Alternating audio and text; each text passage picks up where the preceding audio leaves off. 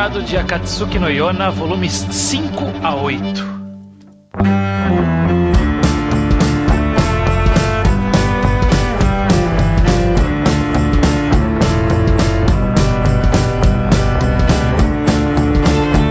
Pois bem, sejam bem-vindos a mais um Reino Quadrado, podcast do Ao Quadrado. Eu sou o Estranho e estou aqui com O Judeu Ateu? A Nath. E a Alice? Exatamente, estamos Maravilha. aqui para finalizar a nossa conversa curta de Akatsuki no Yona, que foi o, o mangá, o terceiro. Não, terceiro, quarto. Quarto mangá escolhido para figurar no, no nosso podcast aqui, o Reenquadrado, que é o podcast que a gente vai lendo uma obra de quatro em quatro volumes, né? Então a gente tá Sim. lendo aqui essa segunda parte de Akatsuki no Yona. A gente tá justamente, inclusive, numa parte que é onde termina o anime, né? Do, Uhum. do Akatsuki no Yona. E eu vou querer muito entender como que acabou esse anime, porque Aberto. não faz, não faz o menor sentido essa- esse corte aqui. É, não. Eu acho que tudo isso aí foi uma pilantragem da Nath. Acho que ela sabia perfeitamente que terminava num pseudo cliffhanger e agora eu vou ter que ler o resto de Akatsuki no Yona. Exatamente, Laura, claro. Ela fez Eu o objetivo, uma- do, o objetivo do podcast era esse mesmo, né? Fazer as pessoas se Com empolgarem pra ler. E a Nath planejou isso minuciosamente dois meses atrás. É, porque se eu colocasse mais quatro, a gente ia parar no meio do próximo arco, não ia dar certo. Então, tinha que Ou ser seja, tem nesse. muito cliffhanger, né? A gente tem que ler do começo ao fim mesmo, não tem muito o que fazer. Mas vamos lá, vamos continuar a história de onde a gente tinha parado. A gente tinha, estava no, no arco do, do dragão que tem os olhos, que Os aquele olhos. vai ter um nome, né? Aquele vai ter um nome, que eu esqueci já qual que é o nome dele. Tinha.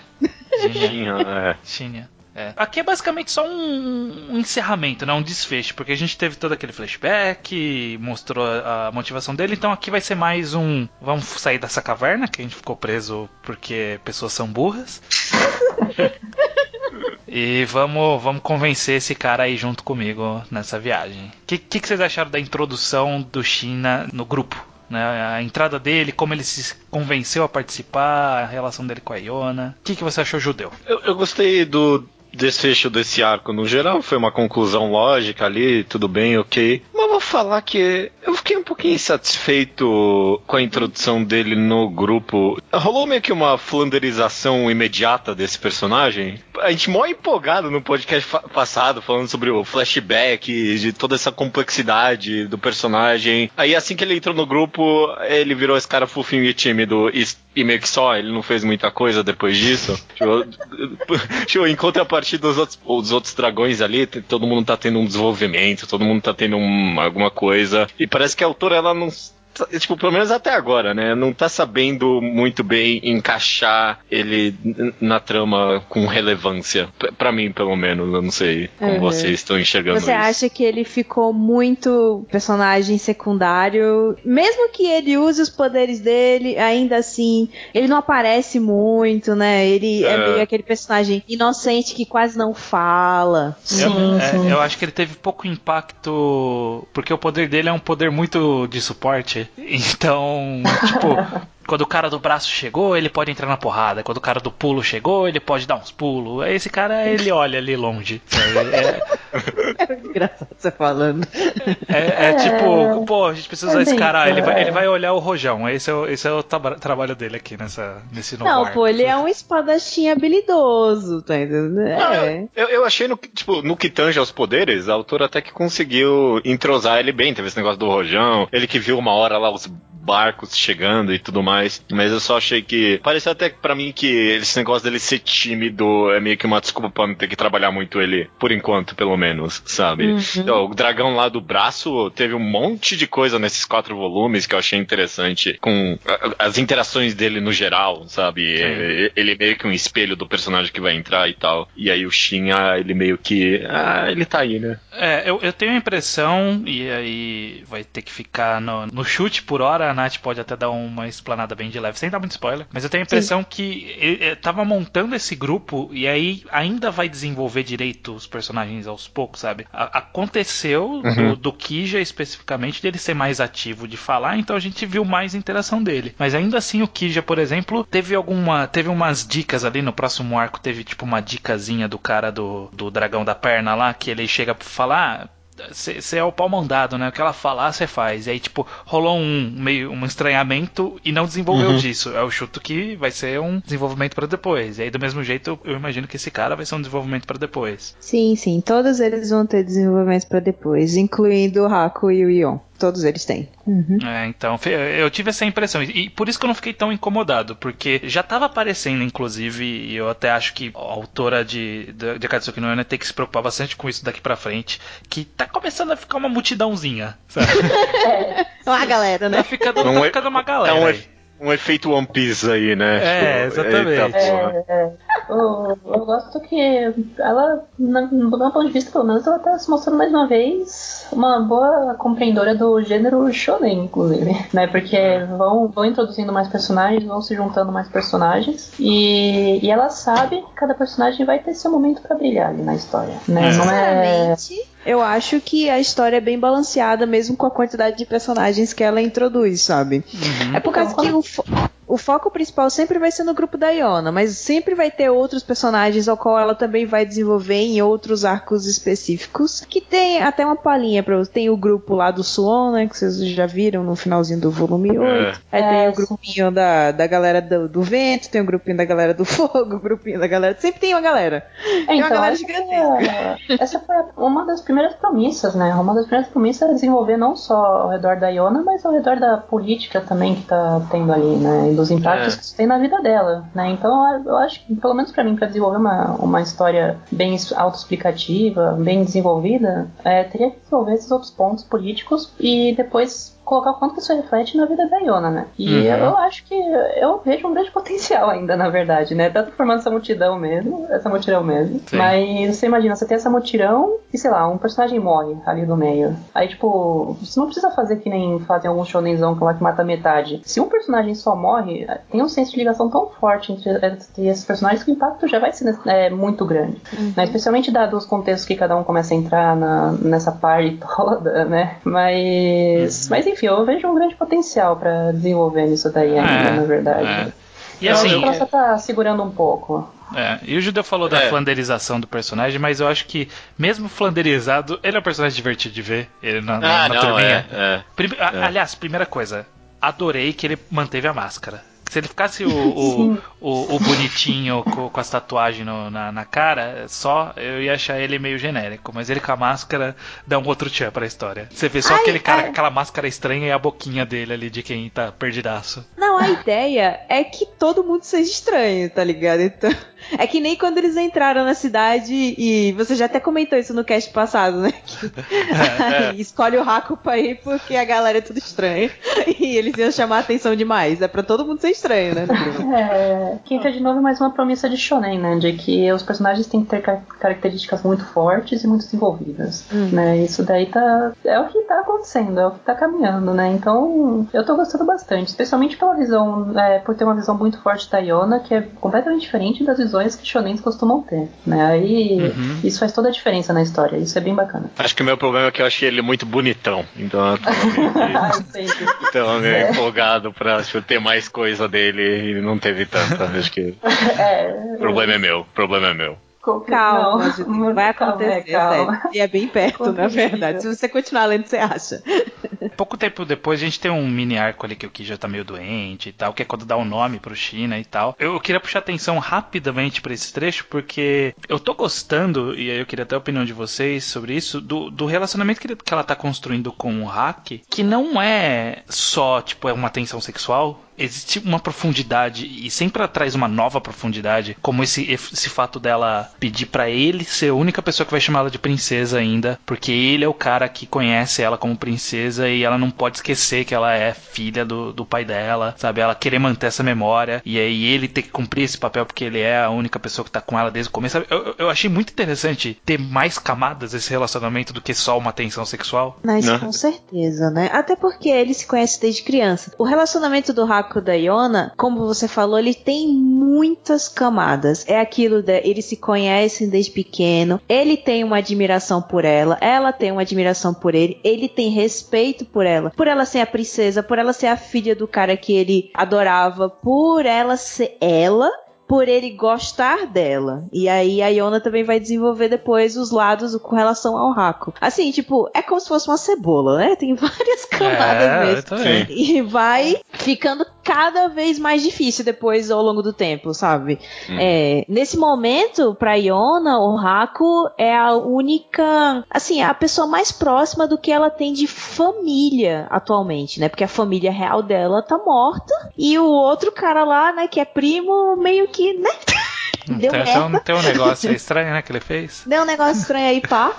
E aí o Haku, ele meio que tá servindo esse papel tanto de guarda-costas, então ele tem que tá. Tem uma separação entre eles, tipo, de. de meio que poder, porque ele é o guarda-costas, o servo dela, mas ao mesmo tempo tem isso de família que deixa eles mais próximos. Então, é uma relação bem complicada que só vai piorando ao longo do tempo.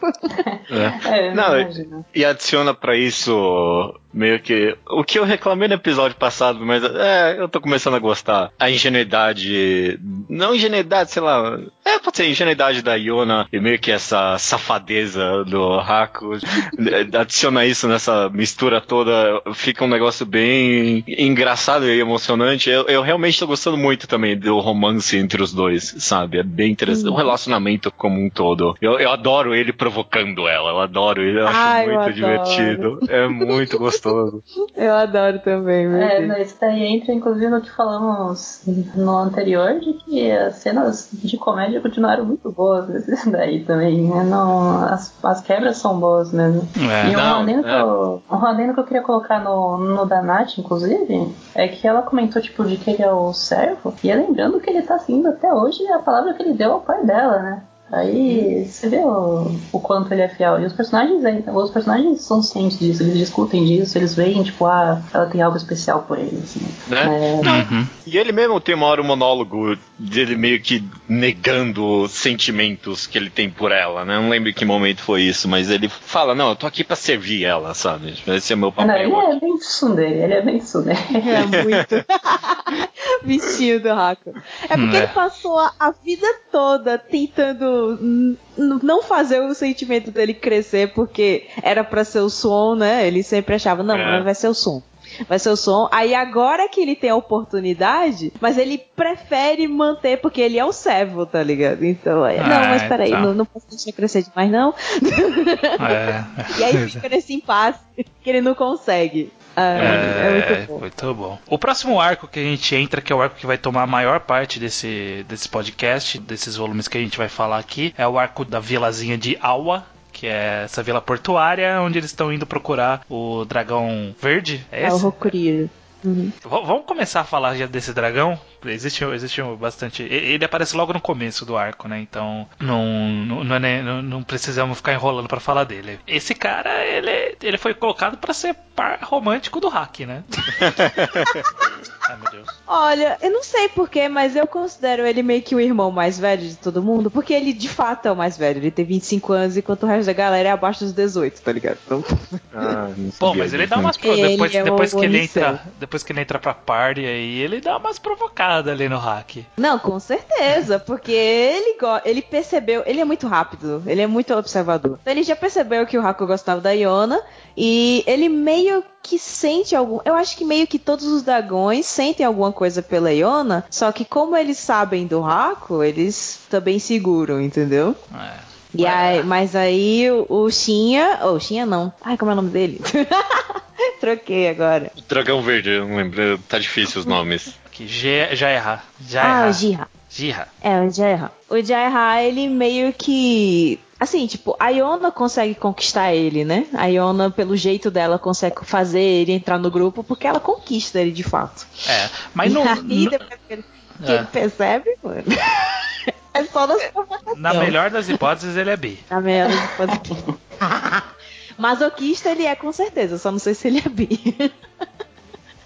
É assim, ah, eu, qual é? A gente tá sendo mais sujo acho que você, pô, Nath, pô. né? Tipo isso. Bom, mas beleza. É. eu vou falar, é, tipo, esse personagem eh, foi o que meio que teve o maior arco de desenvolvimento pra ele entrar, né? Esses três volumes. Eu tô numa relação de, am- de amor e ódio com a tipo, com todo a- o trabalho feito em cima desse personagem. Porque quando ele, quando ele apareceu, eu falei, porra, amei. Adorei. a, a, ideia desse cara, que ele tem ciência que o que ele tá sentindo não é de verdade, tipo, é, é algo meio instintivo por causa de uma maldição que eles. É parecido com o próprio Shinha, mas não é. Tipo, ele, uhum. ele, tem mais ciência disso, sabe? Tipo, ele tem ciência de que o que ele tá sentindo pode ser que não seja de verdade e ele ativamente luta contra isso. Eu adorei essa ideia. Mas assim que essa ideia foi introduzida, eu meio que já vi o resto do arco acontecendo. Eu vi, ah, uhum. ok, mas aí a Iona vai convencer ele fazendo alguma atitude milagrosa. Aí, tipo, eu, ah, ok, foi legal, mas eu achei que foi um, um tiquinho óbvio, talvez. Eu não sei. Eu quero saber a opinião de vocês por esse aspecto. É porque a ideia é juntar os quatro dragões. Então você uhum. meio que já sabe no final que eles vão ficar juntos, foda-se, né? É, é. Você sabe. É meio que destinado, tava lá na profecia do é, cara. Destinado. Então a gente espera, mas. É... A questão é como o autor escolheu fazer com que. Assim, qual foi a opção? Como a Iona conseguiu convencer ele? Eu acho que o desenvolvimento desse arco que é a parte mais importante. Porque você sabe o que vai acontecer no final, entendeu? É, é, ok. É, eu acho que essa é uma da, mais uma das grandes promessas, né, da, dessa história mesmo. É, é, de novo aquele, como, não é exatamente como que é o começo, meio e fim, mas é como que é desenrolado, né, isso daí. Não é, tipo, exatamente uhum. é, como vai acabar e tudo mais, porque a gente já sabe várias coisas. Até porque, hum. pô, a gente tem experiência de conhecer histórias, especialmente histórias japonesas, tudo, a gente já consegue pegar é. alguns estereótipos, algumas coisas assim. Mas como a autora brinca com cada uma das características, é a verdadeira jogada nisso. E é bem divertido, né? Aí, esse personagem é um dos que eu mais gostei que apareceu ultimamente. é, o Gerard. É. Dessa, desse grupo aí. Por quê? Ah, não, não, é que ele é. Ele já pega naquele estereótipo que nem o aquele do, do Fullmetal lá, eu esqueci o nome, mas ele é do, do Oriente Mustang? lá do Não, não, não, não, Lin, não é? Lin, é, é, Lin, acho que é Lin o nome, é Lin. É, então, é, ele pega nesse estereótipo e você vê que dentro dele, dentro do personagem, ele tem muito conhecimento. Ele sabe muito bem as coisas que, tão, que ele tá fazendo. Só que mesmo assim, acontecem coisas inesperadas e isso daí dá algumas mexidas e coisas assim. E eu gosto muito de ver esse tipo de coisa nas histórias. Daí. É, isso daí. É, é, é, isso que o Judeu falou dele ser o personagem que teve maior trabalho, e, e eu acho que aí ele acaba sendo, inclusive, o personagem que ele tá mais pronto depois quando ele entra, porque primeiro lá que eu esqueci o Kija, ele é ele é meio que o inocentão que tava, ele, ele tem as opiniões dele é, e tal, é, mas é. Ele, ele é o cara que ainda vai se desenvolver no mundo. O China, a mesma coisa, é o mesmo é um cara que tem lá a tragédia dele, é inocente, mas ainda vai se desenvolver no mundo. O cara que o já erraram, não, ele é o cara que ele já viveu sabe? Ele já, ele já tinha inclusive decidido o que ele ia fazer da vida. Ele acabou adaptando a decisão dele baseado no desenvolvimento desse arco. Mas ele era o cara que já estava fazendo algo que ele escolheu fazer, sabe? Ele já saiu da vila uhum. dele, ele já foi lá pro, pro, pra esse navio pirata, ele tava junto com a mulher lá, com a véia. Ele, ele já era um cara, já era um cara na vida. Então ele já é um cara mais completo. Por isso que ele acaba sendo mais interessante a entrada dele nesse sentido, né? Ele traz uma coisa nova para a mesa. Não vai ser mais um inocente ali. Ele é, vai então... trazer alguma coisa pesada ali. É isso que eu falei antes, porque ele é de fato o mais velho do grupo, sabe? Ele tem 25, é, enquanto o Haku tem os seus 19, o Kiji deve ter 18, o Shinra deve ter 18 e a Yuna é a mais nova do grupo. E, e o Yon, tem o Yon também. O Yon e a Yona têm a mesma idade, mais ou menos. Mas bem, ele é o mais velho, então ele já é dragão há mais tempo, ele saiu da vila dele muito novo, porque né, tem problemas da vila dele, né? Mas isso não foi comentado nesses quatro volumes, então a gente não vai é, ele, com, ele comenta de passagem que, eles, que, que era escroto Isso. lá. E ele vazou. Foi escroto, exatamente. Foi muito ruim. Mas tem, tem. Mais pra frente tem especial que explica o passado dele e tal. Mas a questão é. A personalidade dele foi se formando por causa desse passado dele na vila dele, que ele decidiu, não quero me envolver com os dragões, eu quero viver a minha vida. E aí ele escolheu ir para essa cidade portuária porque viu a oportunidade de ser quem ele era, principalmente porque ele gostava da capitã, né? ele respeitava muito a capitã. Por ele ter essa experiência de estar numa cidade, de estar fora de um ambiente fechado, porque o caso do Kiji e do Xia é que eles eram aprisionados de certa forma. O Xia era aprisionado nas cavernas e o Kija ele não era aprisionado é, de ele fato, era, mas forma, né? ele né? vivia só na vila dele, né? Uhum. né? Os dois eles tinham esse problema de que eles não conheciam o mundo e o Gerard já saiu de lá porque ele queria fugir e ser livre. A questão do Gerard é ele querer ser livre o tempo inteiro, né? Então, ele pula. A, a, o fato dele ser o dragão que pode saltar e tal é, remete na personalidade dele que ele, o fato dele querer ter a liberdade dele, né?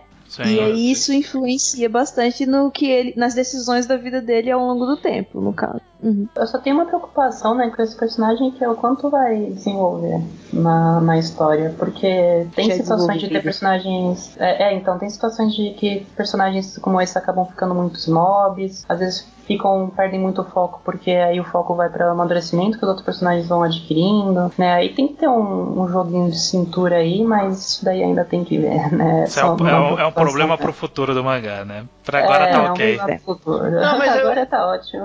Eu, eu, digo até no, no pouco do volume 8 que a gente teve dele interagindo com o grupo, já jogou uma salpicada, tipo, ele é meio que uma ferramenta no meio dessa engrenagem que tava funcionando o grupo, né? Então aparece o último dragão e tipo, ele fica meio puto da galera assumir que ele vai entrar pro grupo, sabe? Ele entra ali para dar uma bagunçada, eu achei. Então, acho que até no pouco tempo que a gente teve com ele, ele já virou um personagem que mexe um pouco com a dinâmica. Então, eu tô bem, é. tô bem interessado, sim. É, e traz algo novo. Acho que essa é a parte importante, né? Trazer algo novo pro, pra essa interação, né? A gente não queria mais um personagem igual. Sim, é porque o Gerard, ele é o mais maduro. E, além disso, ele é observador. Então, consequentemente, ele vai influenciar os outros outros personagens, meio que puxando eles para fora e conversar sobre aspectos que estão incomodando os mais novos. Tipo, como os mais novos são inocentes e não entendem muita coisa, quem vai explicar é o Gerard, entendeu? Essa é a é. função dele no grupo, basicamente. Mas isso é uma coisa que vocês só vão ver mais capítulos à frente.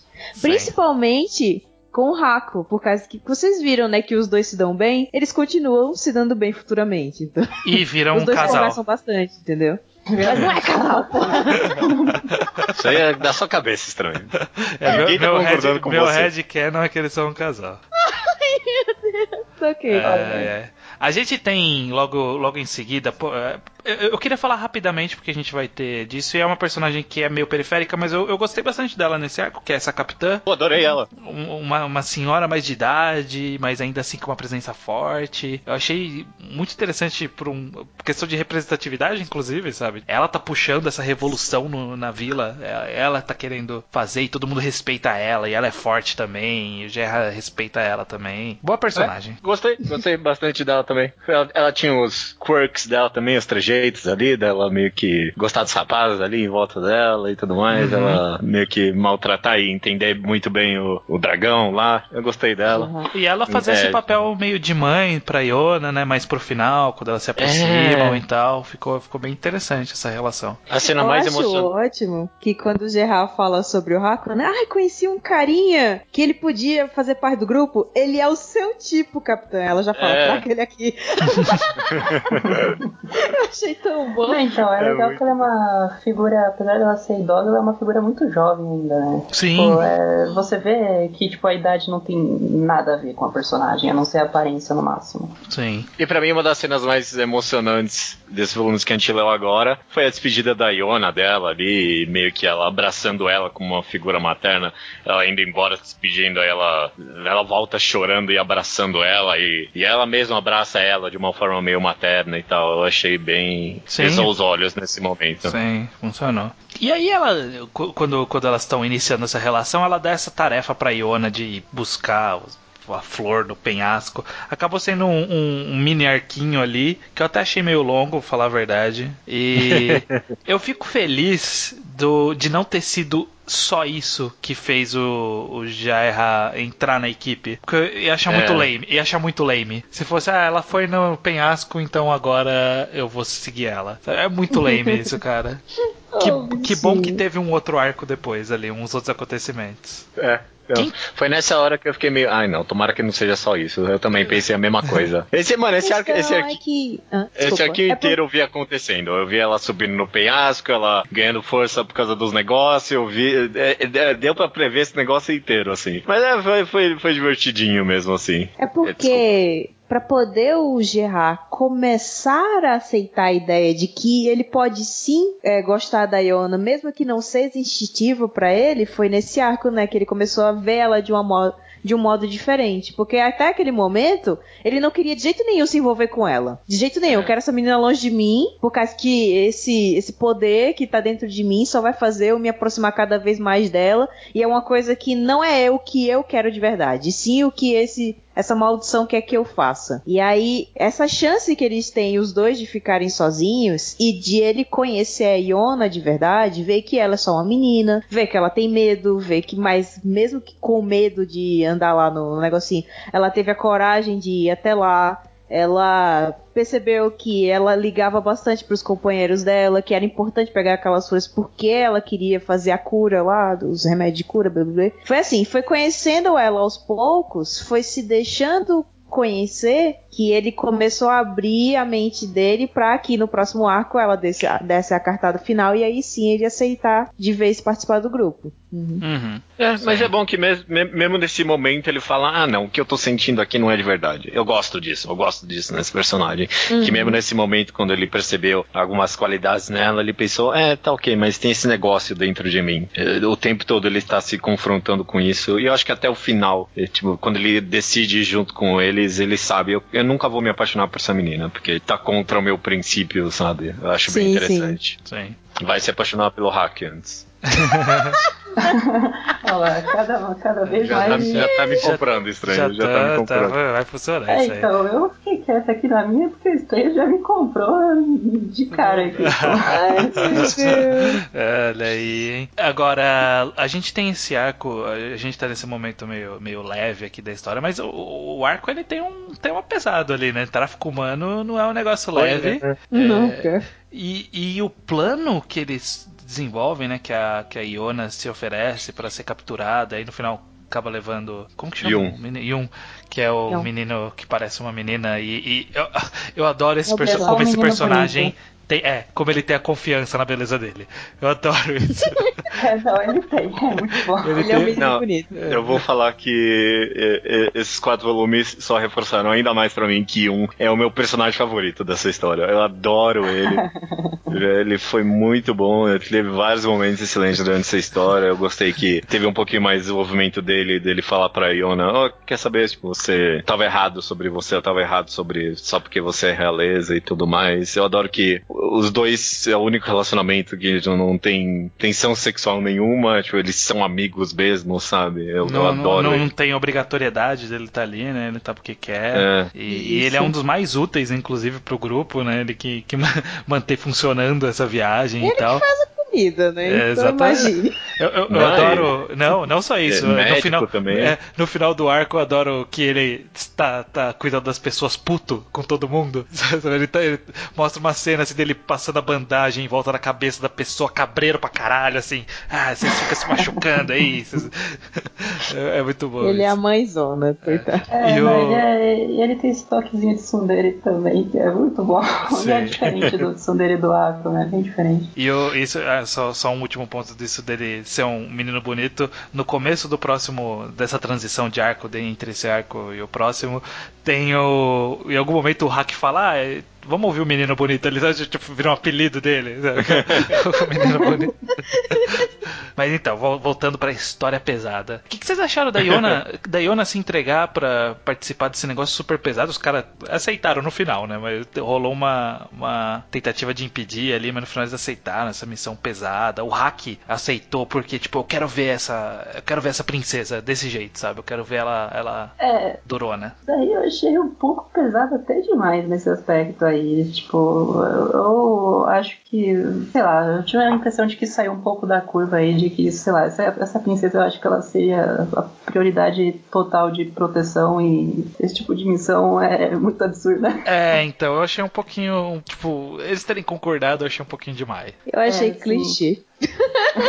É, tinha, tinha, que ter, tinha, que ter alguma, tinha que ter alguma coisa que fizesse eh, me convencesse que, tipo, tinha que fazer desse jeito, sabe? Não uhum. parece que foi. Foi só uma coisa, e se eu fizer isso? Aí todo mundo, não, não faz não. Não, eu vou fazer. Ah, então beleza. É, é porque eu acho que a, a, autora tentou vender meio que, ah, todo mundo já entende a Iona, né? Então tem uma hora que alguém tenta lá impedir ela, mas o Hack fala, não, ela decidiu, tá decidido. E aí, tipo, ela meio que deixou no subtendido que é ela que toma a decisão e tal. Mas acho que se é. tivesse essa cena, se tivesse a cena, alguém falou, não, porra, tu é a princesa, sabe? Você, tipo, não faz essa merda, caralho. E ela ativamente gritando com essa pessoa e falou, não, eu tomo a decisão, eu vou fazer o que eu quero, e é isso que eu quero fazer. Se tivesse mesmo essa cena que ficou implícita, talvez, teria sido mais convincente, sabe? Ela, uhum. ela de fato ter que lutar para querer fazer o que quer. É, eu acho, eu acho que teve uma preocupação ali pela parte de que isso daí poderia pesar negativamente na figura que está sendo construída na Iona. Eu tive um pouco essa impressão, porque junto com isso, nesse arco todo, ela construiu é, e mostrou os frutos que a, que a Iona estava colhendo desde cedo sobre a, o fortalecimento da pessoa dela, o fortalecimento dela com as habilidades, sobre diversas coisas. É, tudo isso é colocado à prova nessa hora, né? É, e aí é. acho que a autora puxou esses dois lados ao mesmo tempo. Ela queria talvez evitar o máximo de pontos negativos da Iona e talvez com uma posição autoritária forte assim poderia pesar, eu não sei. Né? Aí eu, eu achei que... que é um pouco forçado mesmo eles terem aceitado assim a palavra dela é assim mesmo e tudo. E esse ponto é. implícito eu acho que sendo mais realista mesmo, ele teria que ser mais envolvido como o judeu falou mesmo. Eu acho que seria mais bacana. Uhum. o fato da Iona não ser autoritária é uma escolha que a autora fez para que a personalidade da Iona se mantivesse. Tanto que, por exemplo, para convencer todos os dragões, ela conversou com eles, ela não mandou ele, é, eles seguirem ela, tá entendendo? É. Eu acho que é uma questão de que, tipo, os dragões seguem ela não por causa que ela é a dona deles, a chefe deles. Eles seguem ela por ela ser a Iona, sabe? É como se fosse a amiga deles. Eles são vistos de igual é para igual dentro da é, relação. então não é uma coisa. Logicamente, se ela pedisse, com certeza eles iriam acatar, tá ligado? Mas é para que ficar para ficar subentendido que não uhum. a relação é que ela tem com os dragões, pelo menos, não é uma relação de autoridade. Então, Sim.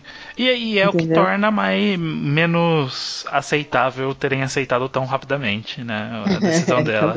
Tinha que. Eu acho que também que faltou um convencimento ali. Mas pelo menos serviu para quando ela tem a fuga ali do navio, que ela estoura o, o rojão, ter a cena do Jaerra chegando, pulando um segundo depois da, da, da explosão do né? negócio. Né? Foda demais. É uma, bo é uma é boa entrada. É uma boa entrada. É, Mano, agora é, meu coração tava até que um pouco acelerado nessa parte, porque eu achei, porra, será que. Será que essa filha da mãe vai matar o Yun agora? Eu achei que, tipo, tinha chance desse personagem morrer. Porque tinha, tinha umas Deathclads voando por aí, umas bandeiras de morte, assim, em cima dele, em cima da capitã. Eu pensei, será que alguém pode morrer agora? Eu fiquei, eita, porra, será que esse personagem vai morrer mesmo e vai ser. É, que, que, que ele começou tipo a falar, de... né? Tipo, pega, tira o meu braço, a minha cabeça, mas não pega dela, sabe? Tipo, é, super... é. é, não, eu, eu, eu, ia puxar o gancho justamente de, de todo esse lado emocional aí. Isso daí se deve à forma que a autora passou tudo isso, porque tipo, uhum. é muito bem desenhado, é muito cinematográfico, é bom demais. É, é muito bom. É eu muito gostei bom muito dessa parte. Eu acho bom o fato do Ion meio que se sentir, sabe? Ele é o, ele é o único homem, né, junto com a Iona. No caso, ele se sente no lugar de que, como ninguém tá comigo, sou eu que tenho que proteger ela. Mas ao mesmo tempo, muitas das vezes é a Iona que acaba protegendo ele e ele se sente meio mal por isso, porque não é ele que tá fazendo o trabalho dele, e ao mesmo tempo ele enxerga como ela é uma garota muito forte, sabe? Que talvez nem tivesse precisando da ajuda é. dele naquele caso, mas estava, é. né? Porque o Ion levou mó surra por causa dela. Nossa, ficar chutando ele, fiquei, eu fiquei mal nessa cena quando eu li pela primeira vez. Não façam isso com ele. É. o garoto bonito. Tanto que tem até não, então, é, tem a tem... cena do, sei lá, do Hackwood. Eu não lembro quem foi que perguntou, e aí viu os dois. Aí é, é até em Chibi, né? Os dois aparecem assim com um monte de hematoma. Aí todo mundo fica, quem foi que chutou? Quem foi? Vou matar. Meus dois é, preciosos, não, não pode.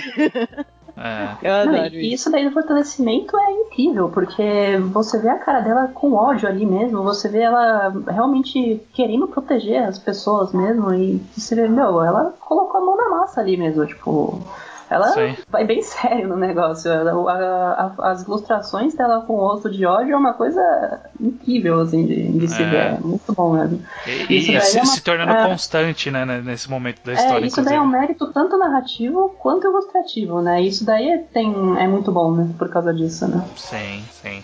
E É, aí, é- vi- vira, pra mim fica até um, uma pequena crítica, fica um tiquinho repetitivo, porque eu cansei de contar quantas vezes alguém vira e fala, não, a cara dessa menina é muito malvada, sabe? Tipo, é, ela tem a cara de que passou por muita coisa. Aí eu fico, ah, ok, tá ok, eu entendi a autora, eu, eu entendi que ela, eu entendi que ela cresceu. É, né? É, mas eu gostei da cena também, outra boa cena dessa, dessa batalha, é quando o cara tá fugindo e aí ele, peraí, tem alguém mirando em mim, e aí corta pra cena dela puxando o arco lá de longe. Essa cena é, é excepcional essa cena. Porque É. tava, tava nesse negócio. Eu, eu, eu achei justamente que nem a estava comentando aí de, de questão de cinematografia e narrativa da história. Tava meio que essa guerra maluca, um monte de coisa. E aí, tipo, no momento que ela solta a flecha e atinge o cara, tem umas. Três, quatro páginas de silêncio, sabe? Só os quadros mudos e todo mundo meio em choque de ter sido ela que matou o cara e tudo mais. Eu achei muito bom. Tipo, foi, um, tipo, foi uma catarse gigante naquele momento. Não, e é silêncio, a galera em choque, parado, e ela com ódio ainda. Ela ainda É, tá é. se aliviando ainda, né? Tipo. É, é muito bom isso, eu achei bom. E, bom. e- e é justificado, porque quando mostra aquele, aquele micro trecho dela entre as outras meninas, o terror que ela passa ali, com as outras pessoas envolvidas, as outras pessoas contando a história e terem sido sequestradas e tal. Até tem uma personagem que nem é nomeada, mas tipo, é recorrente ali das, das escravas que estão ali junto com ela ali, que é aquela de cabelo preto, de rabo Sim. pulado, assim, então. Meio que justificou, tipo, por que que ela tá tão puta, sabe? Porque, É. né, ela como mulher e tudo mais, acaba tendo nesse arco de forma geral isso, né? Tipo, das mulheres lutarem de volta, né? Buscarem essa liberdade. Tanto que a capitã é, é mulher, as- a- a- essa, essa escrava que tava capturada junto com ela ajuda ela também a escapar, ela dá a flechada final. Então tem um pouco bem de leve essa temática de, de a, mulher pode lutar também, né? Em, em vários momentos eles falam, ah, mas ela é só uma menina, mas não, ela tá lutando também. Um pouco off, eu acabo pensando quanto que eu sou meio. Meio do shonenzão da massa, né? Porque eu, eu fiz um paralelo na hora aqui com o Naruto, que é justamente no momento em que ele volta com o sapo lá pra acabar com o Pen no Shippuden, né? Tipo, ele acaba com o Pen muito bravo, ele salva a aldeia ali e depois todo mundo parabeniza ele por, tipo, o quanto que ele não é mais inocente pelas experiências que ele passou e tudo mais. Aí você vê, meu, é a mesma coisa. é muito bom, mas enfim, enfim. Aí, aí, eu diria que aqui foi feito melhor só. É, não, sem dúvida. Sem, porque não, não- primeiro que não teve filler, né? Mas enfim. Bom, a gente tem nesse finalzinho de arco o encontro rápido dela com o Suon, que é o assassino do pai dela. E é um pouquinho conveniente ele aparecer bem na hora, né? Que tá todo mundo É, dormindo. é.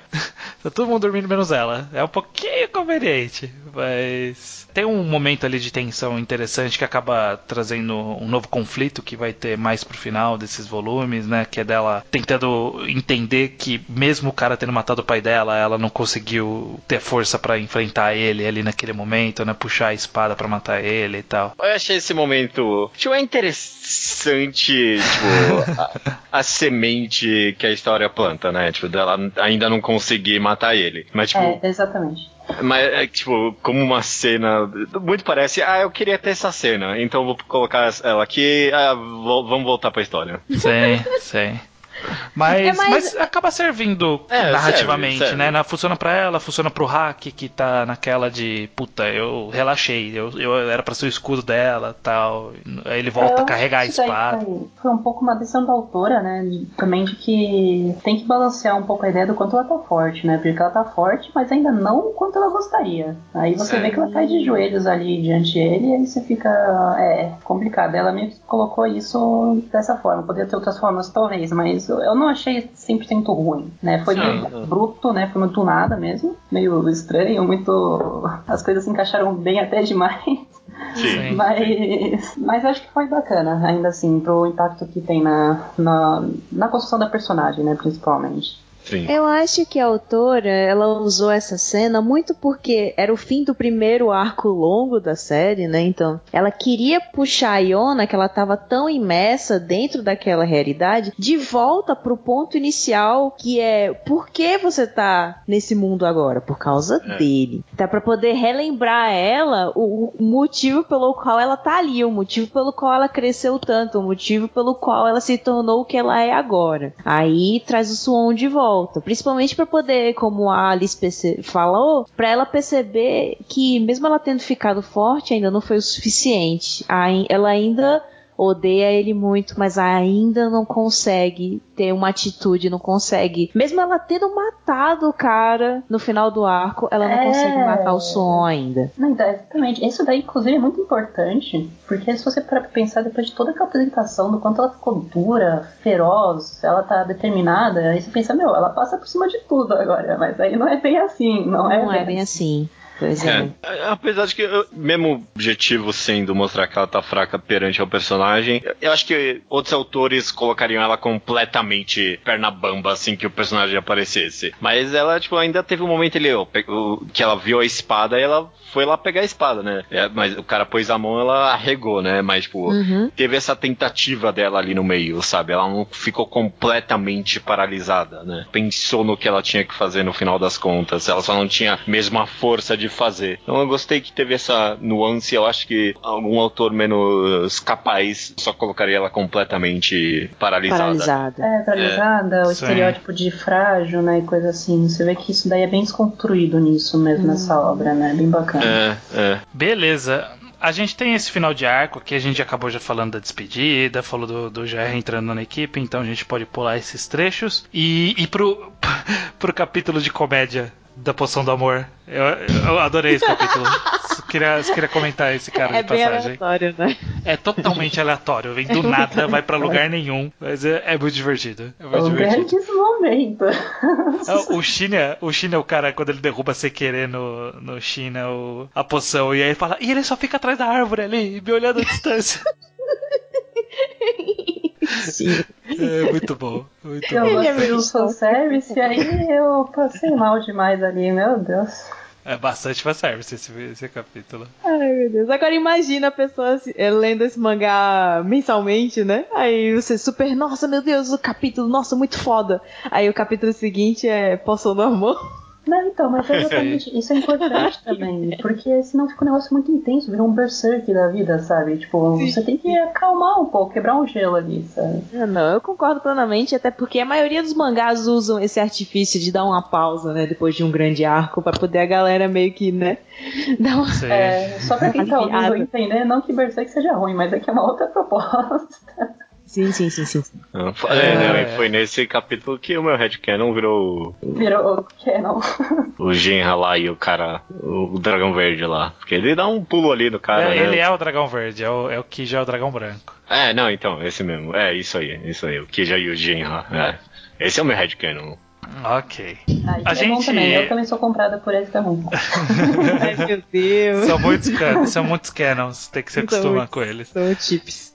Eu admito que quando eu, dei aquela pesquisada leve, sabendo que existia o anime, fui procurar pra aquela imagem pra ver a cor dos cabelos, ver como que tava no anime. E, e aí eu já tinha visto a imagem do quarto dragão. Então eu falei, ok, ele tá no anime. E aí a gente tá no volume 8, entrando no volume Isso. 8. Aí eu falei, quer ver que essa mulher vai meter um. E esse cara entrou no bando? E aí tipo, foi, foi literalmente. que eu- Aí, aí quando eu abri o primeiro. Quando eu abri o último volume e o nome do capítulo era. Deixa eu ver aqui que eu, que eu até vi. Everyone is assembled, né? Todo mundo está reunido. Eu falei, caralho, ela vai meter o cara chegando do nada, quer ver? E aí foi exatamente isso que ela fez.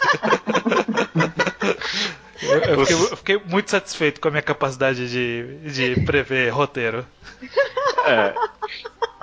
Você teve essa experiência magnífica, mas a minha eu diria que foi melhor. Porque Oh, falta um volume só pra gente ler. Que, que caralho vai. Como é que vai enfiar mais um dragão? Aí eu pensei, ai não, mano, essa mulher vai fazer. Ela. Ai, como é que é o nome do personagem? Ela vai fazer o hack. hack, ser o quarto dragão. Eita merda, isso vai ser muito ruim. Aí, eu, aí quando apareceu esse o quarto dragão definitivo, eu, ufa, ufa, ainda bem, ainda bem, ainda bem. oh, Ainda tem- ainda uma- É um plot twist de desgraça. Então, teve uma piadinha disso, tem uma piadinha boa disso, Aí, né? Que é, aí tipo, eles até tiram sarro, né? Tipo, da- da- eles começam a tirar sarro de mim, eu senti, tipo, ah, você achou que o Hag ia ser o quarto dragão, seu idiota. É, que, que ele fala assim, Poxa, você ele ia é o ser o quinto dragão. dragão. Ele é o dragão negro, né? É, você ia ser o dragão negro, aí ele. Hum, esse nome é bom. Ele se autonomeia dragão negro, né? Então. Tá parecendo o Power Rangers se reunindo agora. É, tipo isso. Ele quer fazer parte do grupo, poxa. Deixa o Raku ser. Sim, É. en- Enfim, a gente tem, tem o, o Zeno, que é esse quarto dragão. A gente vai saber muito pouco dele aqui nesse volume, né? Ele É. vai surgir misteriosamente, parece ser meio bobão. E tem um momento ali que ele manda uma real meio sério demais, e logo em seguida volta pro bobão. Então ele é ainda um personagem misterioso. Mas o que, que vocês acharam desse pouco que a gente viu dele? Alice, o que, que você achou dele? Ah, é, é que pouca coisa, né? Mas É. ele cai um pouco nesse estereótipo meio bobão, tudo. Mas eu consigo prever perfeitamente ele, Ultimate Ed, o Lorde lá, sacando três espadas, fazendo geral lá no, mais pra frente. Porque esse rostinho aí não me engana, não. Esse rostinho aí com boquinha de gatinho, comendo essas coisas aí, ah, não me engana, não. é, enfim, é mais ou menos isso. É, é, mas é, eu ta- também, também tenho essa impressão que ele vai ter alguma surpresa ali, meio. É, é, É, meio- que ali- aquilo é uma máscara dele, né? Uma máscara. É, Eu tem, tem alguma dar- coisa por trás. Eu não posso dar a minha impressão porque eu já sei, né? Então, É, segura, segura aí, Nath. Não Segura isso aí. esse spoiler, não. É, segura aí. Agora a É. gente tem essa passagem dela, dela da, da, da Iona e o grupo indo encontrar novamente o, o profeta lá pra entender o que, que vai fazer daqui pra frente. No final ela vai decidir viajar o mundo ali e tal. É, eu, eu, só, eu só quero pontuar que eu gostei muito da cena deles entrando na casa do, do vidente. profeta, e aí, é. tipo, caralho. O que, que aconteceu aqui? Ele, ah, não, eu só fiquei com fome e quebrei tudo aqui. Não faz sentido nenhum. Não faz sentido Pronto, nenhum. judeu. O judeu falou no, no, no episódio passado que queria ver o padre de novo. Ele tá aqui, tá vendo? exatamente. É, eu, eu tô falando, esse personagem vai aparecer de novo. Uhum. Eu Ah, feliz, todo fiquei mundo feliz. volta, gente. O bom dessa história é que todo mundo volta, ninguém é esquecido. Exatamente. E, e eu adorei também a real que o, que o Zeno, o quarto dragão, mandou do. Tá, e aí? O que, que você quer fazer, Iona? Sabe? Tipo, você reuniu a gente, e aí? E aí, qual que é o próximo passo? E tipo, ela não saber, sabe? Uhum. Porque é, realmente, em nenhum momento falou o que, que eles iam fazer com isso, né? A gente tinha ouvido falar que ela ia encontrar esses quatro caras, ela foi atrás pra encontrar os quatro caras, mas não falou pra quê, né? Tipo, Uhum. e aí, o que, que você vai fazer com isso? Vai, vai atacar? Vai pegar nós quatro e vai atacar o castelo? É isso? É isso que você quer fazer? Adorei essa real, adorei mesmo. É, não, é não. legal porque a autora é ciente disso, né? E ela acaba brincando até um pouco com essa ideia mesmo. Aí o pessoal fica exatamente é, dessa forma. E, e geralmente eles já, sei lá, um, um roteirista já colocaria ali pra atacar, pra. Mas não, levanta o questionamento e brinca um pouco com essa ideia de, ok, você reuniu todos os poderes e o que você vai fazer, né? Isso daí é, é bem legal. É, é, de novo, uma, uma desconstrução dessas ideias também que tem 50 shonens também de que, ok, a gente tem que atravessar os sete morros, os sete portões para reunir todas os- as sete pedras, sei lá. É, e aí a gente vai destruir a tal figura, ou tal mal, ou tal coisa assim. Mas você vê que a, proposta também é diferente aí. É bem legal. É, é, eu concordo. Tipo, acho que tem esse meio desafio que um roteiro comum a gente ia descobrir como derrotar o vilão final no processo de encontrar os dragões, sabe? Meio que o, o roteiro magicamente ia se encaixando pra. Enquanto a gente tá descobrindo, a gente vai meio que enfrentando o mal, né? E aqui não, a gente descobriu e agora? É, eu também gostei porque, como esse último arco foi bem cumprido, a gente tava meio que nessa dos personagens e tava com essas várias interações engraçadinhas. Quando o cara perguntou pra ela, ah, e agora? Eu também, caraca, é, e agora? Eu também pensei aqui, é verdade, né? Tipo, eu não sei É, pra onde como- essa história vai. É, e é engraçado que você vê como os plots nos enganam, né? A gente meio que já pressupõe que ela vai reunir os poderes e atacar o castelo ou coisa assim, mas tipo, nunca foi claro isso. Nunca deixou É. claro. E aí a gente dá um alt tab, abandona Iona. A gente nem vai voltar, eu acho que não vale a pena a gente falar daquele finalzinho dela querendo aprender espada, porque é inconclusivo ainda. É, e aí a gente tem tipo alt tab, história do Son Son. É, É, dele indo pra vila da, da pedra lá, do, do, do país da, Da pedra, o capital da terra, e fazendo essa guerrinha, salvando a economia local. Basicamente é isso o arco. Isso, né? Eu só queria deixar um detalhe claro: a vila onde o Gerard tava era a vila da. era também uma vila do Reino da Terra. Então tava todo mundo junto, por isso que o som apareceu lá assim do nada. Ele meio É. que foi lá porque ele sabia o que tava acontecendo, sabe? Ele meio que tinha as informações que tava tendo o tráfico lá e ele foi dar uma olhada, só que ele chegou quando já tava tudo resolvido, né? E ao mesmo tempo ele aproveitou e foi lá é, conhecer o, o cara da tribo, né? O, o dono. Que eu esqueci o nome também, também não importa nesse momento. O que, que vocês acharam desse mini arco aí, dessa guerra, batalha campal, do Suwon salvando a economia local? O que, que vocês acharam? É assim, é, eu gostei da ideia e eu aprecio muito a coragem da autora de continuar trabalhando o que é essencialmente o vilão da história, o que é essencialmente esse antagonista, e de fato plantando o cara ali como um ser completo, tipo, benevolente, tipo, um bom líder, um bom tudo, sabe? O cara é muito bom. Quando a Nath falou que eh, a história trabalha ele como um cara do bem, eu não achei que tipo, ia trabalhar dessa forma, de tipo, cortar a história pra ele sozinho, sabe? E fazer tudo isso. Eu gostei muito disso. Mas, tipo, eu achei que salpicou um monte de personagem novo de uma vez ali, ficou meio confuso e eu não tava tão Ah, interessado. E eu, e eu achei, particularmente, essa batalha campal aí foi longe, longa demais. É, é, é. Ai, ai. Eu Na devo verdade, dizer eu- que eu não curto acho muito não esse arco, mas tudo bem. É, aprecio muito o, o esforço da autora de fazer isso e, e eu acho que tipo, provavelmente se paga a, a longo prazo. Mas a história foi É, divertida. é, é, é bem isso. Essa, essa daí foi meio necessário porque deu pra ver que é um grande build-up, né? Pra, pra o que vai É. vir nos outros próximos Sim. volumes, até dá pra estender bastante. Mas isso daí que você falou, tipo, da construção é, benevolente do, do personagem, é, isso daí é uma das coisas mais incríveis da história. É? Porque ele tá se mostrando muito bom e competente, e a Iona também é muito boa e competente. Só que, tipo, os dois estão um contra o outro, aí não tem muito bem um bem ou mal, eu acho. e aí é uma panela de pressão ali, botando pressão Uhum. ponta pra explodir alguma hora, né? Quando os dois se encontrarem. É, é, muito É. hype. É muito hype. E, e serviu, e serviu bastante pra, também pra mostrar qual era a impressão das pessoas sobre o rei, né? Porque a gente tinha a impressão da Iona e a impressão do Suwon. E agora a gente tá vendo a impressão das outras pessoas também. De que, pô, será que ele era um rei meio bosta mesmo, sabe? Será que É. ele era. Essa, essa figura dúbia ainda está interessante, sabe? Tipo, eu não sei o que pensar do rei. Eu não sei se ele tá fazendo certo ou tá fazendo errado. Eu não tenho informa Parece que eu não tenho informação suficiente pra concluir. É, Né? sim. E isso aí é legal, porque se tivesse só a visão da Iona, seria muito mais fácil concluir de que ele é completamente malvado, que ele É. é muito pior e tudo. Mas por ter essas outras, construções, é, não te leva exatamente a ter certeza de que ele é bom, mas pelo menos questionar, né? Você pensa, pô, o cara, ele é mal mesmo, sabe? É, é muito interessante.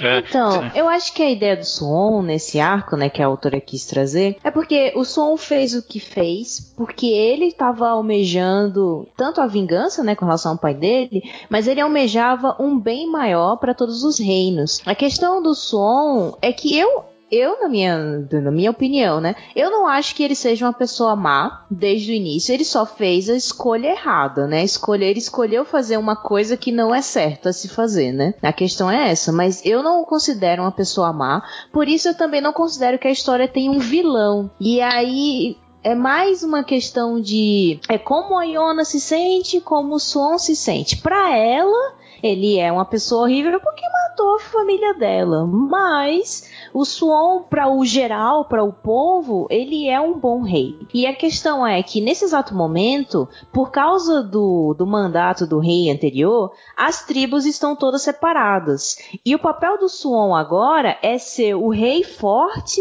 que vai unir todas essas, essas tribos. E, e o papel do Suon nesse exato momento é tentar convencer cada um dos, dos líderes das tribos, né? E o primeiro que ele foi tentar convencer foi o cara do rei da, da terra. Por quê? Porque o cara do rei da terra só segue gente que ele considera forte. Que é a personalidade do, do, do líder, né?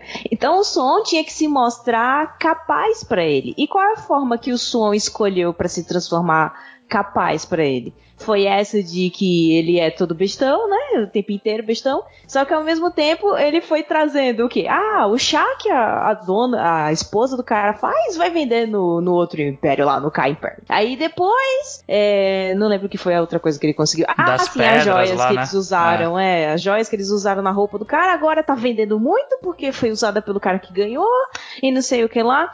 Despertou a economia, como o estranho falou. Mas ele planejou isso do começo. Ele é a peste, esse menino. Ele planejou tudo certinho do começo. E só no final que a galera foi perceber que foi planejado por ele. Inclusive, o fato dele ter perdido. Por causa que mostrou que ele pisou no, no vestido dele e ele caiu. Mas certeza que se ele quisesse, ele tinha ganhado, tá entendendo? Certeza É. absoluta. É, é. A- E até, ele até- escolheu até- perder. Uhum. É, acaba ficando um pouquinho, tipo, esse cara é bom demais. Eu, não sei se eu gosto disso. Pois tipo, é. tá, tá querendo uma falha, assim, uma falha, ou, ou, tipo, menos, menos o fodão que planejou tudo. Mas é, eu gostei da ideia de que no final era parte de um plano. Quer, quer dizer, tava claro que era parte de um plano, né? Quando ele propôs o, o que ele propôs. Ele sabia o que ele queria. É, mas as consequências em si eu achei interessante. É, mas é, é isso, né? Tipo, mostra que é, vai rolar uma história em paralelo aí da além da Iona, do Suwon, que ele tem coisas a fazer também. Em algum ponto a gente vai ter que decidir quem que a gente acha que devia ser o melhor líder, né? Eu, eu acho, Ah, quando acho você fala isso... do Suon ser muito perfeito, o Suon ele tem defeitos. É só que em questão de atitudes ser um assassino é um assim, deles, né? É, ser É, assassino ser um é um assassino. É, é engraçado, você comentou anteriormente, Alice, sobre Berserk.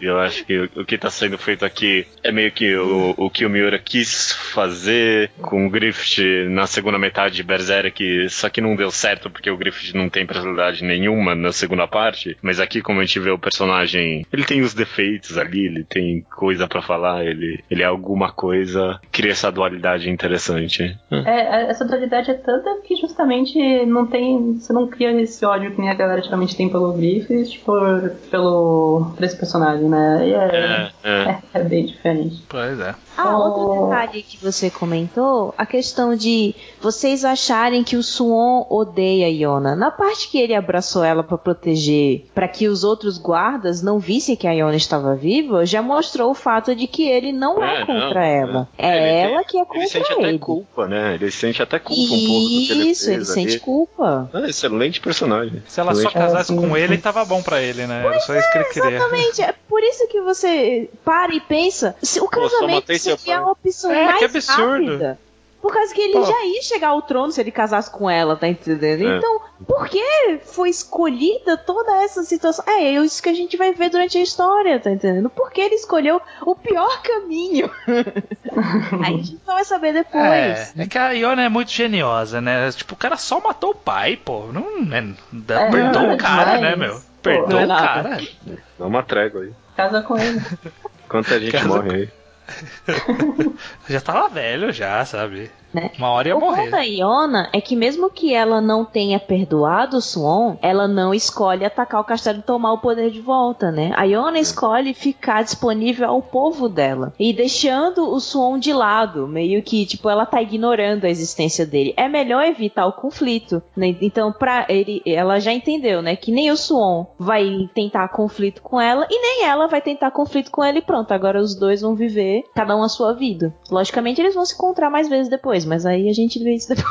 É, vai, vai ficar pro futuro essa. É, a gente encerra, né? Vamos encerrando aqui a nossa Pô. pequena É. jornada de Akatsuki no Yona. Eu entendo esse ponto de parada, porque faz todo sentido, né? Reuniu todo mundo. É um ponto de parada, tá? faz todo sentido. É, eu, eu- não sei, eu- Nath, o anime ele termina tipo, é, é, eu quero aprender a, a ser espadachim e aí acaba o anime, é isso? Não, ele acaba quando. O último episódio é quando o Zen aparece. Caraca, que Caraca. anticlimático ah, mesmo. nossa, é. É bem. Então, é porque o anime foi feito pra que ele tivesse uma continuação, só que, né? Não tem. Faltou dinheiro? Isso Faltou acontece. dinheiro. é. Acontece. Então Ah, ele vai até o Zeno, exatamente. Um destaque que eu queria colocar fechando também, que é um pouco é, fora, mas ainda vem da obra, é o quanto a autora soube trabalhar também com estereótipos dos personagens, né? Porque se você tirar todo esse todo o enredo, toda essa complexidade de personagens, tudo, você tem os estereótipos do personagem bobão, do personagem de tsundere, é, da menina um pouco mais frágil, que vai ficando mais forte, todas essas coisas, isso vende no Japão, isso vende muito. Então, isso daí é um ponto muito positivo e muitas vezes é um dos mais necessários na obra. Tanto que tem obras que só tem isso e não tem mais nada, né? E É um shoujo, é né, gente? A gente tá né? falando de público feminino, então estereótipo é vende muito não, então, vende muito. E- Nossa, principalmente porque é eles são bichones. E é incrível como todos esses estereótipos, tipo, eles acabam até virando secundários nisso tudo, porque você vê, meu, ela trabalha muito bem em tudo isso. É, é muito bom. Né? Isso daí é um grande mérito pra ela conseguir colocar tudo isso, provavelmente até por pressões da editora, pra querer para poder vender mais tudo mais, ela conseguir fazer bem isso. É bem competente mesmo. Eu achei bem bacana. Beleza. Vamos, vamos encerrando então. A Alice já deu um parecer interessante aí. Não sei se você depois quer complementar, mas vamos pular pro Judeu. Judeu, o que, que você achou dessa experiência aqui da gente ler Akatsuki no Yona, esse comecinho aqui, sentir esse gosto de pra onde vai? Eu, primeiro eu gostaria de dizer que eu com certeza vou chegar nos atuais de Akatsuki no Yona. Aí, Vai ser, vai ser um pouquinho sofrido, né? Porque, pô, ainda tá em andamento, né? Isso é, é muito sacanagem isso sua, Nath. Não, mas a gente, a gente, a gente deu- favorece o mangás em andamento aqui nesse programa, né? É verdade, é verdade. Então, eu foi muito surpresa pra mim, eu não vou mentir não. Quando eu abri, eu comentei no episódio anterior, quando eu abri a Katsuki no Yona, eu comecei virando os olhos, porque ai, nossa, eu não, eu não aguento história de reino, eu não esses negócios tipo pseudo fei- feudal, eu sempre acho meio sem graça, mas é a autora Pra mim, o tipo, aspecto mais positivo foi acabou sendo sim o planejamento. Ela trabalha muito pro futuro e ela criou personagens muito carismáticos. Quando eu penso em gr- grandes histórias que são adoradas unanimamente, sabe? Tipo Full Metal, Avatar, essas histórias. Essas são as características que mais chamam a atenção, sabe? Planejamento a longo prazo e personagens carismáticos. E, tipo, a Katsuki no Yona tem essas duas coisas e acho que faz muito bem. Eu gostei muito de Akatsuki no Yona. não é à toa que ainda tá sendo publicado, né? Essa é uma questão importante. Uhum. É, Pois é bom, é bom. Quem sabe quando chegar nos Discutível. atuais eu, eu, eu reclame disso, pode ser. É, Nath, como foi pra você dar essa leve revisitada aqui em Akatsuki no Yona, você que já era fãzaça da história? Né? Ah, então, o bom é que, como a minha memória é de curto prazo, eu pude relembrar muita coisa que eu gostava. é uma questão, exatamente como o Judeu e a Alice já falaram, né? A Katsuki no Yona é uma concentração de personagens que são carismáticos e você tem uma tendência a gostar de todos eles, às vezes de forma diferente e tal, mas você acaba gostando de todos eles de forma geral. Eu gostei de ver de novo como a Iona vai mudando ao longo do tempo, sabe? É porque nos atuais eu já conheço a Iona, né? A Iona já tá do jeito que tá. e eu não lembrava do histórico dela até ela chegar a esse ponto. Então, revisar a obra pra mim foi bem divertido de relembrar tudo de novo, o passado dos personagens, relembrar ah, como as relações in- iniciais deles eram, pra poder comparar com as relações que eles têm agora, né? Porque no fim das contas, eh, o- os dragões eles vão se relacionar uns com os outros e você vai, e eles vão desenvolver até um ponto de, de você perceber o quanto eles estão próximos agora e o como eles se referem uns aos outros agora. Porque no começo, né, por exemplo, Haku e Kiji é só nas brigadinhas ali, né, do- dos apelidos. o Gerard É. fica enchendo o saco do Haku porque ele gosta da Yona e fica naquelas brincadeiras também. Então, e aí mais pra frente você vai vendo como é que eles estão agora, sabe? Eles estão muito diferentes agora. Eu acho isso muito legal. E, bom, no, no meu caso, pelo menos, eu não li só os oito primeiros volumes, né? Eu li tudo. tudo de novo. Caraca, Nath, você, a Nath é uma máquina. Infelizmente, a Nath, Nath é uma 160, máquina. quantos, quantos capítulos já tem? 164 capítulos que eu li tudo de novo. Dos 20, deve ter 28 volumes agora no momento. E aí eu. Acho até errado. E eu pude Mas, ver. meu Deus, você tem, que, você tem que pensar que a Nath já leu todos os mangás que existem. Ela tem que Não, voltar pô. uma hora. É porque ela já- verdade, é verdade. Tem que reler Tem esses. que voltar em algum momento, né? Meu Meu Deus, vocês. E eu pude reler os, os arcos que eu gosto mais, né? Pra vocês terem uma ideia, esse arco foi muito bom. Vocês concordam, né? Mas eu Uhum. acho que tem um arco melhor que esse, entendeu? Tem arcos Ah, não. melhores. Você não vai fazer isso com a gente. Ah, Vou fazer sim. Tô fazendo Ah, já. meu Tem arcos melhores. Porque é como eu falei, cada arco é em uma tribo. Esse foi o arco da tribo da terra. Tem um arco na tribo da água, um arco na tribo do fogo, e eu tô esperando. Ah, tem um arco no tribo do, do vento também. Pronto, tem em todos. E atualmente eles estão no arco do tribo do meio, a tribo do céu, que Então é. tá acabando, tá acabando. Pois então. é, existe a possibilidade de que já esteja acabando, mas pelo que tá rolando, ainda vai, vai ser um arco bem longo. Ah, ok. Tá Mas tá com carinha de tá encaminhando pra um fechamento? Você quer um spoiler ou não? Não, não. Mas Então sim, tá encaminhando pra que termine. Com Ok. certeza tá. Então, ok. Já ok. tenho. Não é uma death flag, mas é uma flag dizendo: olha, com isso aqui, certeza que acaba. Ok. Oh, Tipo ok, ok, ok.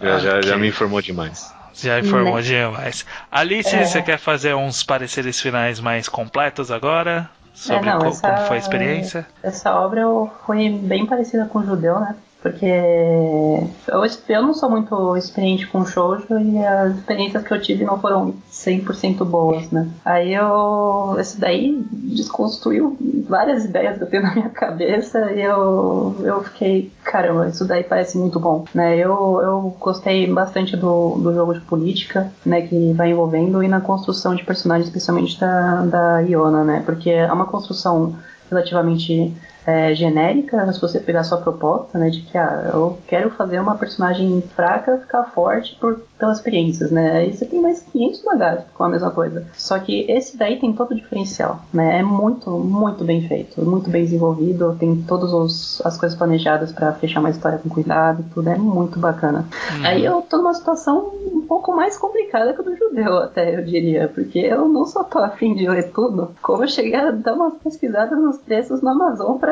poder importar Caraca, alguns. Eu Alice. tô sendo bem honesta. né? Que buraco é nesse esse? ponto. Mas é, é que eu, eu tenho dificuldade de ler digital, né? Eu Ah. não sou de ler no computador, tanto que eu demorei um pouco pra conseguir ler pra acompanhar aqui com vocês, né? Mas aí eu prefiro muito mais papel. Tanto que do último podcast que a gente fez só de ler o primeiro capítulo, né? Eu, eu comprei o Panorama do Inferno, eu li ele inteiro. quando eu em papel ali também. Aí esse daí eu, eu amaria ler em papel também com, com, com calma e tudo mais também. Esse daí. Aí, Gostei. Panini. Oh, Aí, Panini. Abre o olho aí. Panini. Se Panini trouxesse, mano, prime... Eu sou a Panini. primeira a comprar. Meu, a Pani não queria trazer shoujo, olha aí, pô. Ah, olha aí. É isso, pô. Não é? Não sei se vocês Tá vocês vão encarar 30 volumes, mas. É, não, vocês são muito otimistas, não vai. Eu Desculpa. sei, pô. Eu Porra, sei, estão certeza. trazendo. Tô trazendo Fire Force, sabe? Vai se fuder. cara. Não, Olha, pô. É contrato, você sabe, né? É contrato, pô. Se eu, se eu já desisti de Dororedoro, vocês têm que desistir de Akatsuki no Yona. Não, eu posso É. comprar em inglês. Vende lá nos Estados Unidos. É, olha aí, Não precisa ter em japonês, já vende lá. Olha, funcionaria uma versão big, hein, JBC. tô, dando ideia, não, ideia, não. editores Eu aqui. não. Eu sou E nenhuma 64 editora escuta reais, esse podcast. Tá me tirando? Não, não. E você, É. Estranho, tem algum parecer final que você quer dar? Eu gostei de Akatsuki no Yona, foi uma experiência interessante. Eu, eu, eu sempre fiquei pensando nessa, nessa questão porque a gente vive ouv- ouvindo falar que na Shonen Jump, por exemplo, muitos mangás eles têm um grande público feminino. né? E aí eu fica com aquela sensação de por que, que essas mulheres estão indo pro, em teoria, né, para uma revista que não não tá voltada para elas. E é porque é sempre bom dar uma variada de temas. E eu acho interessante como dentro da própria é, autodenominada demografia do shoujo que é feito para meninas existem umas variações interessantes, como é o caso da Katsuki no Yona. A gente vê ainda alguma essência ali da ideia é, abstrata que o Japão tem do que menina gosta, né? Tipo, ah, tem que fazer uns cara bonito aqui, tem que fazer uns romances, é isso que mulher gosta. Mas ainda assim ele vai além disso e, e eu acho que pro público que gosta de shoujo deve ser bem interessante co- continuar lendo um shoujo ainda com alguns aspectos desses aspectos que pode atrair a pessoa, mas ainda assim com um ponto de vista diferente, com outras outros desenvolvimentos outras, outros tipos de conflito, ainda voltando com, com a, a voltado para os sentimentos dos personagens, que é uma característica bem comum do shoujo, que é sempre se focar no interior dos personagens e aí levar isso para um universo diferente, levar isso para uma situação diferente, para um relacionamento diferente entre os personagens, né? O, o relacionamento que a, que a Yona tem com cada um dos dragões, o relacionamento que ela tem com o Haki, o relacionamento que ela tem com o Yun, são relacionamentos diferentes, ainda tá, tá, tá trabalhando a personalidade, tá trabalhando sentimentos, mas ainda assim trabalhando de vários ângulos. É, é muito interessante, é muito interessante. É, eu acho que, que é um. É, é, muito bom existir a Katsuki no Yona dentro dessa demografia, sabe? Eu, eu acho que é. Que é, que é e, e, ele ser esse mangá de sucesso que ele é, é, é muito importante e eu gostei de estar tá entrando nesse, nesse mundo, né? De ver isso junto com, com, com todos os fãs de, de, de shoujo que existem por aí que estão lendo e dando notas positivas. É, e até complicando um pouco mais, o... ela, especialmente por, por ela ser uma autora de, de shoujo, ela tá por fora do, dos shonens, assim, na teoria, né? Uhum. Ela consegue estudar muito bem e ver os problemas do shonen e trabalhar em cima deles nas obras dela, né? Aí ela domina muito mais shonen do que muitos shonen. é muito é. bom isso. Nossa, por favor. A gente precisa disso mesmo. Sim, Mas é, que eu tenho a dizer nesse é. exato momento que eu sinto que eu cumpri a minha missão de introduzir no caminho correto. Ah, e estou muito feliz com ela. Muito bem, muito bem. Estamos aqui. Então Beleza. concluímos aqui essa jornada de Akatsuki no Yona. Muito obrigado a Nath e a Alice por participarem conosco dessa jornada. Vão surgir novas oportunidades, espero no futuro para termos novamente vocês por aqui. Não, imagina, pô, assim, eu, eu fico feliz pra caramba agradecer vocês, a, a Nath, pra, por ter apresentado, a gente ter discutido de uma forma muito boa aqui, isso daí, né? Isso daí eu, eu sinto falta às vezes, às vezes eu leio muita coisa, não tem muita gente pra discutir, eu gosto de ler umas obras meio estranhas, acho que todo mundo aqui gosta de ler algumas coisas meio estranhas, daí sim, sim, a gente discutir isso todo mundo junto é muito bom. É, muito bom. Eu, infelizmente, infelizmente a Nath te deu essa maldição e agora você vai ter que comprar com dólar. É, é. E você ouvinte, fique, fique aí porque você vai ter o um anúncio de qual vai ser o próximo mangá no Reenquadrado. É isso aí.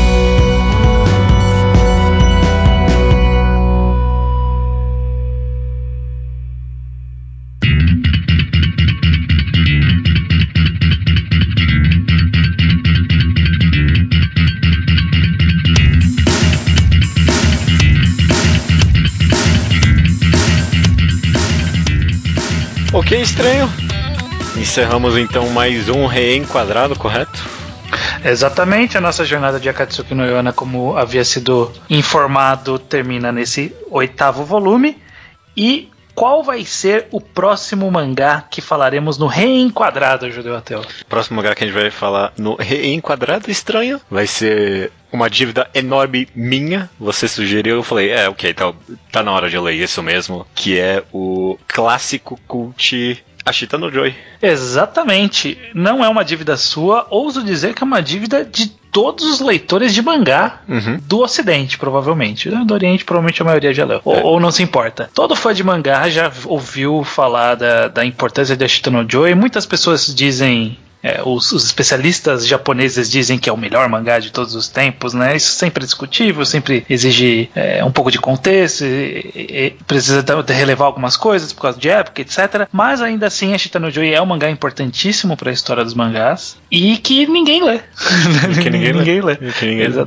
Você, você leu, você recomendou, eu falei aqui, eu tenho que ler mesmo. A gente vai ver se é tão bom quanto falam que é, né? Exatamente. Felizmente, a Shitano Joy ele é concluído em em 20 volumes, o um número certinho pro reenquadrado. Cinco programas? Cinco programas, ele vai ser o primeiro caso de uma obra completa de uma obra completa aqui no reenquadrado que é. a gente vai de ponta a ponta cumprindo um dos outros propósitos do reenquadrado né que é dar aquele gás pra gente ler uma coisa mais longa que ninguém que ninguém mais fala e que tá ali só parada assim esperando para ser lida é, é, a, é, a, desculpa que todo mundo tava precisando para ler a Chita no Joy chegou finalmente né Exatamente. Então, mês que vem, leia os quatro primeiros volumes de Ashita no Joy e vamos conversar sobre esse mangá clássico aqui no Reenquadrado.